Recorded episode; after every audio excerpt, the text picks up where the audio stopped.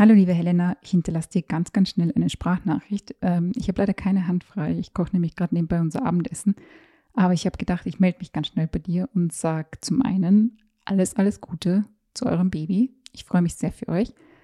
Zum anderen ähm, hinterlasse ich euch keine super klugen Ratschläge aller schlaft, wenn das Baby schlaft. Stattdessen habe ich gedacht, ich teile zwei Einsichten, die ich hatte, als ich Mutter geworden bin. Ich hoffe, die helfen euch ein bisschen weiter. Anna Wetherall-Krujic ist Journalistin aus Wien und seit 2022 Mutter. Keine Hand frei, ist Lebenszustand und Podcast-Thema zugleich. Als Mutter ist ihr Leben randvoll mit To-Dos und Challenges.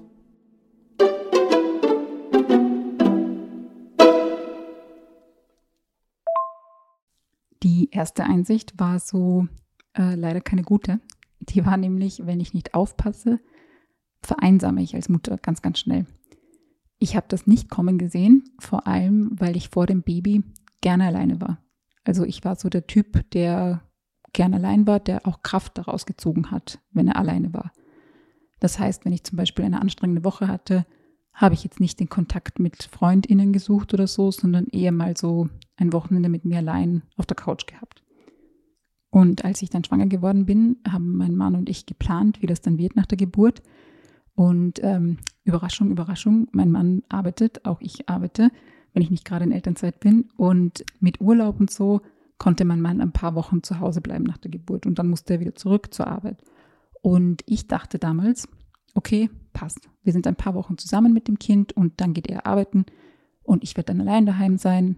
Und ich habe mich fast so ein bisschen gefreut auf diese Zeit quasi weil ich dachte, da werde ich dann Kraft schöpfen, da werde ich, weißt du, so richtig zu mir kommen, weil da bin ich allein, da kann ich irgendwie allein mit meinen Gefühlen auf die, auf die Reihe kommen quasi. In der Realität war es dann aber so, dass ich mega überfordert war. Also als ich allein mit dem Kind war, war ich halt auch allein mit allen Aufgaben um das Kind. Und ich meine, dir muss ich das jetzt ja nicht im Detail erzählen, aber es gab halt einfach von Hausarbeit, die sich irgendwie verfünffacht hat, obwohl nur ein ganz kleiner Mensch dazu gekommen ist, zu eben der ganzen Arbeit ums Baby war einfach ständig was zu tun. Und ich war einfach 9 to 5 allein damit. Und das war krass überfordernd, aber was mich selbst überrascht hat, war auch, dass mir einfach so jemand gefehlt hat, mit dem ich mich dazu austauschen konnte. Weil es war halt alles super neu und mir hat aber jemand gefehlt, mit dem ich einfach darüber reden konnte, also mit dem ich auch so verarbeiten konnte, was passiert die ganze Zeit. Und da gab es halt niemanden, weil mein Mann ähm, war eben bei der Arbeit, sogar wenn er im Homeoffice war. Homeoffice ist ja trotzdem Arbeit. Ich kann jetzt nicht ständig bei ihm sitzen und sagen, hey, wie fühlst du dich denn gerade? Weißt du, wie ich mich fühle? So läuft es halt leider nicht. Und ich habe einfach mit der Zeit gemerkt, ähm, ich vereinsame einfach. Also ich werde, ich war so quasi ganz für mich allein. Und was mich damals gerettet hat, war meine Mama. Weil meine Mama war nie der Meinung, wie das so ganz oft in Österreich ist und ich glaube auch in Deutschland, hier in Österreich und Deutschland sagen ja die Leute oft so, naja, das Wochenbett, ähm, das ist ja so eine Zeit, da lernen sich äh, Mutter, Vater, Kind kennen, bleibt mal für euch. So ist meine Mutter nicht drauf. meine Mutter kommt aus dem ehemaligen Jugoslawien und sie war von Anfang an der Meinung, wir brauchen sie, weil wir Hilfe brauchen. Und ich habe das, als ich noch schwanger war, so ein bisschen, hm, naja, dann soll die Mama halt kommen, so quasi. Und dann war das Kind da und dann war meine Mama da. Und sagen wir so, am Ende dieser Woche, die sie bei uns war, habe ich mir so gedacht, ob meine Mama wohl bei mir einziehen kann oder ob ich bei ihr einziehen kann. Weil meine Mama hat uns nicht nur mit der Hausarbeit geholfen und nicht nur super gut für uns gekocht, sie hat auch das Baby bespaßt, sie hat das Baby in der Nacht genommen und sie hat mich bespaßt. Also sie hat irgendwie mit mir geredet und mich auch irgendwie abgelenkt von allem. Und das war so, so eine Erholung und das war so hilfreich seitdem denke ich mir so, wer zur Hölle ist auf die Idee gekommen, dass man junge Eltern in der Wochenbettzeit allein lassen sollte? Was ist das für eine verdrehte Logik, Leute allein zu lassen, wenn sie am dringendsten Hilfe brauchen? Und dann ist meine Mama halt wieder nach Hause gefahren. Und ich habe dann so befürchtet, halt wieder so in dieses Einsamkeitsloch zu fallen. Aber Gott sei Dank ähm, konnte ich dann recht bald mit meinem Kind auch nach draußen gehen. Also wir konnten dann irgendwie so unter Anführungszeichen Ausflüge unternehmen. In der Realität hat das geheißen, ich habe das Kind in den Kinderwagen gepackt und wir sind spazieren gegangen. Aber dann kam schon das nächste Hindernis. Wir wohnen jetzt nicht super zentral. Also wann immer ich halt irgendwie Freunde getroffen habe oder irgendwo hingehen wollte, musste ich die öffentlichen Verkehrsmittel nutzen. Und dann hat sich herausgestellt, ähm, die öffentlichen Verkehrsmittel sind barrierearm. Also es gibt zum Beispiel Aufzüge, viele neue Garnituren von U-Bahn, Straßenbahn, Bus sind auch so Niederflurfahrzeuge. Aber eben nicht alle. Also es ist immer wieder passiert, ich musste irgendwo hin und musste so ein, zwei Straßenbahnen vorbeifahren lassen, weil ich halt nicht rein konnte. Aber viel öfter ist es passiert, dass die Leute keine Rücksicht genommen haben. Also ich, ich erzähle das jetzt so lachen, weil ich bin immer noch so schockiert. Es passiert heute noch, dass wenn wir mit der U-Bahn unterwegs sind oder mit dem Bus oder so, dass die Leute einfach keinen Platz machen. Also ich kann mich halt nicht kleiner machen mit dem Kinderwagen, aber die Leute tun so, als würden sie nicht sehen, dass ich rein will. Und ich finde das, und es tut mir leid, ich kann das nicht anders sagen, ich finde das einfach kackend dreist. Das ist, ich verstehe nicht, wie man so sein kann, dass man jemanden, der quasi Platz braucht und auch ein Recht hat, öffentliche Verkehrsmittel zu benutzen, nicht reinlässt.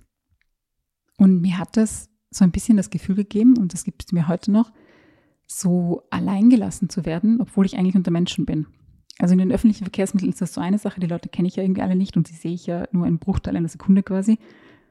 Aber mir ist das dann auch passiert, wenn ich in Lokale gegangen bin, in die ich halt früher als Kinderlose gegangen bin. Da bin ich dann manchmal hingegangen und hatte äh, einen Kinderwagen dabei. Und manchmal habe ich so gemerkt, dass die Leute komisch geschaut haben, wenn mein Kind ein Geräusch gemacht hat. Also wenn es zum Beispiel geweint hat oder wenn es gelacht hat. Also Leute haben wirklich pissig geschaut, wenn mein Kind gelacht hat. Und ich habe so gemerkt, die Leute, die wollten mich da nicht haben. Also entweder ihre Einrichtung hat das klar gemacht, ihr Personal hat das klar gemacht oder die anderen Gäste haben das klar gemacht. Und auch hier habe ich so das Gefühl gehabt, okay, ich bin unerwünscht, ich ähm, habe hier keinen Platz, ich will dann ja auch automatisch nicht mehr dort sein. Und was mir dann geholfen hat, war, dass ich angefangen habe, in so dezidierte Kindercafés zu gehen. Also das sind so hier in Wien zum Beispiel ähm, eigene Lokale. Da gibt es einen Spielbereich, da gibt es oft auch so einen eigenen Platz für Kinderwegen. Da gibt es Kinderhochstühle oder so, wo man die Kinder reinsetzen kann. Ähm, je nach, also das sind so verschiedene Sachen. Manche haben da mehr, manche haben da weniger. Aber generell ist es einfach so ein Ort, habe ich das Gefühl, wo sowohl das Personal als auch die Gäste so offen sind oder zumindest gleichgültig. Also da kann dein Kind sich dann, ich sage mal unter Anführungszeichen, aufführen, also schreien oder lachen oder weinen oder was auch immer. Und es ist jetzt niemand äh, pikiert oder schaut pissig oder macht irgendwie Bemerkungen. Also alles Sachen, die mir schon passiert sind. Und ähm, das hat mir sehr geholfen, in diese Kindercafés zu gehen. Also das, ähm, da hatte ich so das Gefühl, da kann ich abschalten. Da musste ich auch mein Kind nicht irgendwie so, ich sage immer schuschen, so schisch sagen, damit mein Kind irgendwie nicht laut ist oder so. Ähm, aber obwohl es dann auch diese Kindercafés gab, wo ich so ein bisschen Zusammengehörigkeitsgefühl gespürt habe, auch mit den anderen Müttern und den anderen Gästen dort, habe ich mich trotzdem immer noch manchmal einsam gefühlt, weil ich war ja Mutter, ich war in Elternzeit, ich war den ganzen Tag frei, so unter Anführungszeichen. Trotzdem konnte ich aber nicht mit meinen Freunden, die ich vor der Geburt meines Kindes hatte, so viel Zeit verbringen, wie ich wollte. Also du kannst es dir vielleicht denken, die hatten einen Job oder die arbeiten. Das heißt, die arbeiten meistens 9 to 5, also halt den Tag über. Und wenn die abends Zeit hatten, wo wir uns auch früher getroffen haben, hatte ich halt keine Zeit, weil mein Kind hat halt abends geschlafen. Das heißt, die Möglichkeiten, meine Freunde zu sehen oder mich mit denen auszutauschen, waren viel, viel weniger. Einfach weil die Überschneidungszeit, die wir beide frei hatten, war viel, viel weniger. Und allein dadurch haben sich meine Freundschaften so verschoben ohne dass ich es jetzt bewusst forciert hätte, habe ich, seitdem mein Kind auf der Welt ist, einfach automatisch viel, viel mehr Zeit mit anderen Eltern, vor allem Müttern, verbracht. Weil wir eben entweder beide in Elternzeit waren oder weil die auch ähm, so ein bisschen mehr Verständnis hatten. Also auch wenn die größere Kinder hatten, wussten die wahrscheinlich aus Erfahrung, wie inflexibel meine Familie und ich manchmal sind. Also einfach gezwungenermaßen, weil unser Kind halt nur dann und dann kann oder weil ich nur kann, wenn mein Partner auf mein Kind schaut. Und dadurch hatte ich plötzlich sehr, sehr viele engere Freundschaften mit anderen Eltern. Und du merkst vielleicht gerade, wenn ich so diese ganzen Probleme und Problemchen aufzähle, die dazu geführt haben, dass ich so einsam geworden bin und die ich dann irgendwie durch so eben Kindercafés, so andere Freundschaften, Familiebesuche und sowas ähm, gelöst habe, das klingt alles wie individuelle Probleme, aber ich würde jetzt viel wetten, dass vielleicht das ein oder andere du jetzt schon erlebst, obwohl dein Kind noch nicht so lange auf der Welt ist. Und das ist auch so die Erfahrung, die ich gemacht habe, wenn ich mit anderen Müttern gesprochen habe, dass die auch gesagt haben, am Anfang war es einfach einsam oder man ist sehr, sehr viel allein. Und nicht nur gefühlt oder in meinem Bekanntenkreis sind das so Probleme, die wir haben, sondern es sind ja oft so strukturelle Ursachen dahinter. Also zum Beispiel, dass mein Mann wieder zur Arbeit gehen musste, ist bei vielen anderen Familien wohl ähnlich. Aber das ist ja trotzdem nicht in Stein gemeißelt. Warum gibt es Elternzeitmodelle, die zum Beispiel darauf ausgelegt sind, dass sich die Eltern die Elternzeit teilen? Also das ist ja das große Ziel, dass sich Väter und Mütter die Elternzeit möglichst 50-50 aufteilen. Aber warum eigentlich? Also warum machen nicht beide 100 Prozent gleichzeitig? Also warum äh, tun wir so, es würde ein Elternteil reichen? In welcher anderen Pflegesituation würde ein Betreuer oder eine Betreuerin pro zu pflegendem Menschen eingesetzt? Das würde ja nicht funktionieren. Aber bei Eltern tun wir so, als müsste das halt einfach so sein. Also ja, klar, jetzt bist du mal allein mit dem Kind, dann bist du allein mit dem Kind. Ach ja, übrigens viel Spaß, keiner von euch wird schlafen, ihr werdet mega überfordert sein. Hahaha. Ha, ha. So, so scheint mir der Umgang mit dieser enormen psychischen, physischen, keine Ahnung, ähm, aufgabenmäßigen Belastung in der Elternschaft zu sein. Oder warum ist Barrierefreiheit eigentlich nicht überall gesetzlich verpflichtend? Warum gibt es da so viele Schlupflöcher? Warum ist nicht einfach jeder zugängliche Ort, ob jetzt öffentlicher Ort, Lokal, Restaurant, Geschäft, Laden, warum ist nicht alles barrierefrei? Warum ist nicht alles easy cheesy mit einem Kinderwagen zu betreten? Warum haben wir einfach so viele Orte, die mit so zwei bis drei Stufen zu erreichen sind? Und damit für mich mit Kinderwagen nicht zu erreichen. Das ist mir erst aufgefallen, seitdem ich ein Kind habe. Oder warum gibt es nicht mehr Kindercafés? Warum sind nicht alle Lokale wie die Kindercafés? Warum haben nicht alle Lokale Tische, die weiter auseinander stehen, ähm, Abstellplätze für Kinderwegen? Warum gibt es nicht auch solche Begegnungszonen, wo man nichts konsumieren muss? Also in ein Café muss ich ja meinen Kaffee bezahlen und manchmal auch so eine Spielgebühr. Warum gibt es nicht solche Orte, wo sich Leute treffen können, wo niemand etwas bezahlen muss? Oder noch einen Schritt weiter gedacht, warum müssen meine Freunde eigentlich 9 to 5 arbeiten? Also warum gibt es nicht weniger Arbeitszeit und somit mehr Zeit, nicht nur mich zu treffen, sondern für alle Leute andere Beziehungen zu pflegen, also Freundschaften oder vielleicht auch, ich weiß nicht, pflegende Beziehungen, wo man sich um Leute kümmert, wo man solidarisch sein kann. Das sind so die Fragen, die ich mir halt immer wieder stelle und ich stelle sie mir, weil ich gerade am Anfang meiner Mutterschaft das Gefühl hatte, man hat mich aus der Gesellschaft verstoßen. Also das klingt jetzt vielleicht überdramatisiert, aber genau so hat es sich angefühlt. Ich hatte das Gefühl, dass ich als kinderloser Mensch überall hin konnte, überall Zugang hatte. Und dann hatte ich ein Kind und plötzlich konnte ich buchstäblich nicht überall hingehen, weil ich nicht überall hinkomme, also nicht reinkomme, aber ehrlich gesagt auch nicht überall erwünscht war. Und das war ein hässliches Gefühl, weil ich hatte ja nichts falsch gemacht. Ich hatte mich ja nicht schlecht verhalten und deswegen Hausverbot bekommen. Und am Anfang hat mich das hart getroffen. Ich glaube, weil ich halt auch einfach in so einer verletzlichen Situation war nach der Geburt. Mittlerweile macht mich halt einfach wütend. Also es macht mich grantig, dass man mir Zugang verwehrt, obwohl ich nichts falsch gemacht habe. Und ich weiß auf einer rationalen Ebene, dass diese Wut eigentlich vergehen sollte weil irgendwann werde ich wieder überall hingehen können. Mein Kind wird wachsen. Mein Kind wird irgendwann erwachsen sein, so Gott will.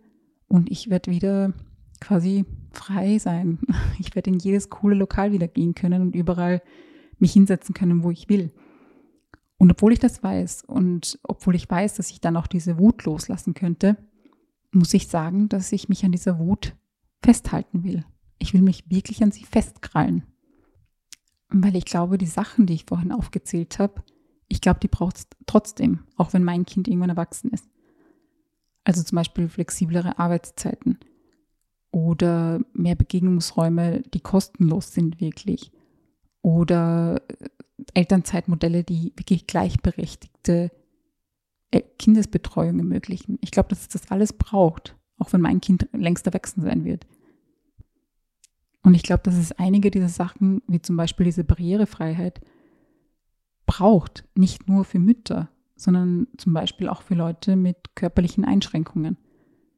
Ich denke mir, okay, ein, zwei Jahre noch und dann wird mein Kind, also keine Ahnung, wird mein Kind vielleicht auch vorher schon keinen Kinderwagen brauchen. Aber es gibt Leute, die haben einen Rollstuhl und den haben sie jeden Tag für, weiß nicht, die nächsten Jahrzehnte und vielleicht noch länger. Also warum ist, haben die kein Recht, überall hinzugehen. Warum sperrt man diese Leute buchstäblich aus? Indem man eben Stufen hat, indem man zu enge Eingänge hat, indem man zu enge Geschäftslokale hat. Aber zum Beispiel auch Menschen, die weniger finanzielle Mittel haben, würden jetzt zum Beispiel profitieren von so Begegnungsräumen, in denen man nicht konsumieren muss. Also jetzt ganz blöd gesagt, um es jetzt ganz plakativ auszudrücken, so Kindercafés, wo man nicht bezahlen muss oder einfach Kinderbegegnungsstätten. Leute, die weniger Geld haben, könnten dort einfach hingehen und sich trotzdem austauschen, könnten trotzdem am sozialen Leben teilnehmen, wenn es sowas gäbe. Und wenn ich jemand sowas denke, wenn ich daran denke, dass Mütter nicht überall Zugang haben, dass Menschen mit Behinderungen nicht überall Zugang haben, dass Menschen mit weniger finanziellen Mitteln nicht überall Zugang haben, dann macht mich das wütend und ich will mich eben an dieser Wut festhalten, weil diese Menschen das verdienen. Menschen verdienen es, überall Zugang zu haben und nicht ausgeschlossen zu werden, weil sie Kinder bekommen haben, weil sie eine Behinderung haben oder nicht genug Geld haben. Und das ist eben diese zweite Wahrheit, die ich vorhin angesprochen habe, also diese tröstlichere Wahrheit. Ich denke mir, es ist, es war eben sehr bitter für mich, ähm, dass ich am Anfang in meiner Mutterschaft so nah dran an der Vereinsamung war. Das war eine wirklich bittere Erkenntnis. Aber die tröstende Erkenntnis war, dass es eben so nicht sein muss. Also das ist nicht gesetzt, dass Mütter einsam sein müssen, dass Mütter nicht überall hin dürfen, nicht überall hin können. Das haben wir einfach als Gesellschaft so irgendwie zugelassen, sage ich mal. Aber es ginge auch anders. Also man kann diese Sachen ändern. Es müssen Eltern auch nicht immer todeserschöpft sein. Es müssen Eltern nicht alles zu zweit oder die Mütter allein alles machen. Das sind alles Sachen, die würden auch anders gehen wenn man eben zusammenhält, zusammenhilft. Und darum mache ich das eigentlich alles. Also darum hinterlasse ich jetzt dir diese Sprachnachricht. Und darum mache ich den Podcast und darum schreibe ich das Buch, weil ich mir denke, es geht wirklich auch anders. Und ich glaube, der Schlüssel dafür ist, dass wir diese Frustration über diese Situation oder auch diese Wut nehmen und sie quasi als Antrieb nutzen, die Situation zu verändern und es besser zu machen für uns alle. Ja, so, das waren meine zwei Wahrheiten. meine kleine Predigt für die jungen Eltern. Aber weißt du was, es gibt noch eine Wahrheit, die gebe ich euch quasi gratis dazu. Und die ist, dass sie das alles ganz toll macht. Also ich bin mir eine Million prozentig sicher, dass sie das richtig, richtig gut macht. Und dass sie das so gut macht, wie ihr es könnt. Ich wünsche euch noch einmal alles, alles Beste für die Geburt eures Kindes. Und ja, küsst es ganz viel. Ich glaube, das ist mein Erziehungsratschlag. Küsst es ganz viel und umarmt es ganz viel. Damit alles gut. Tschüss, Helena.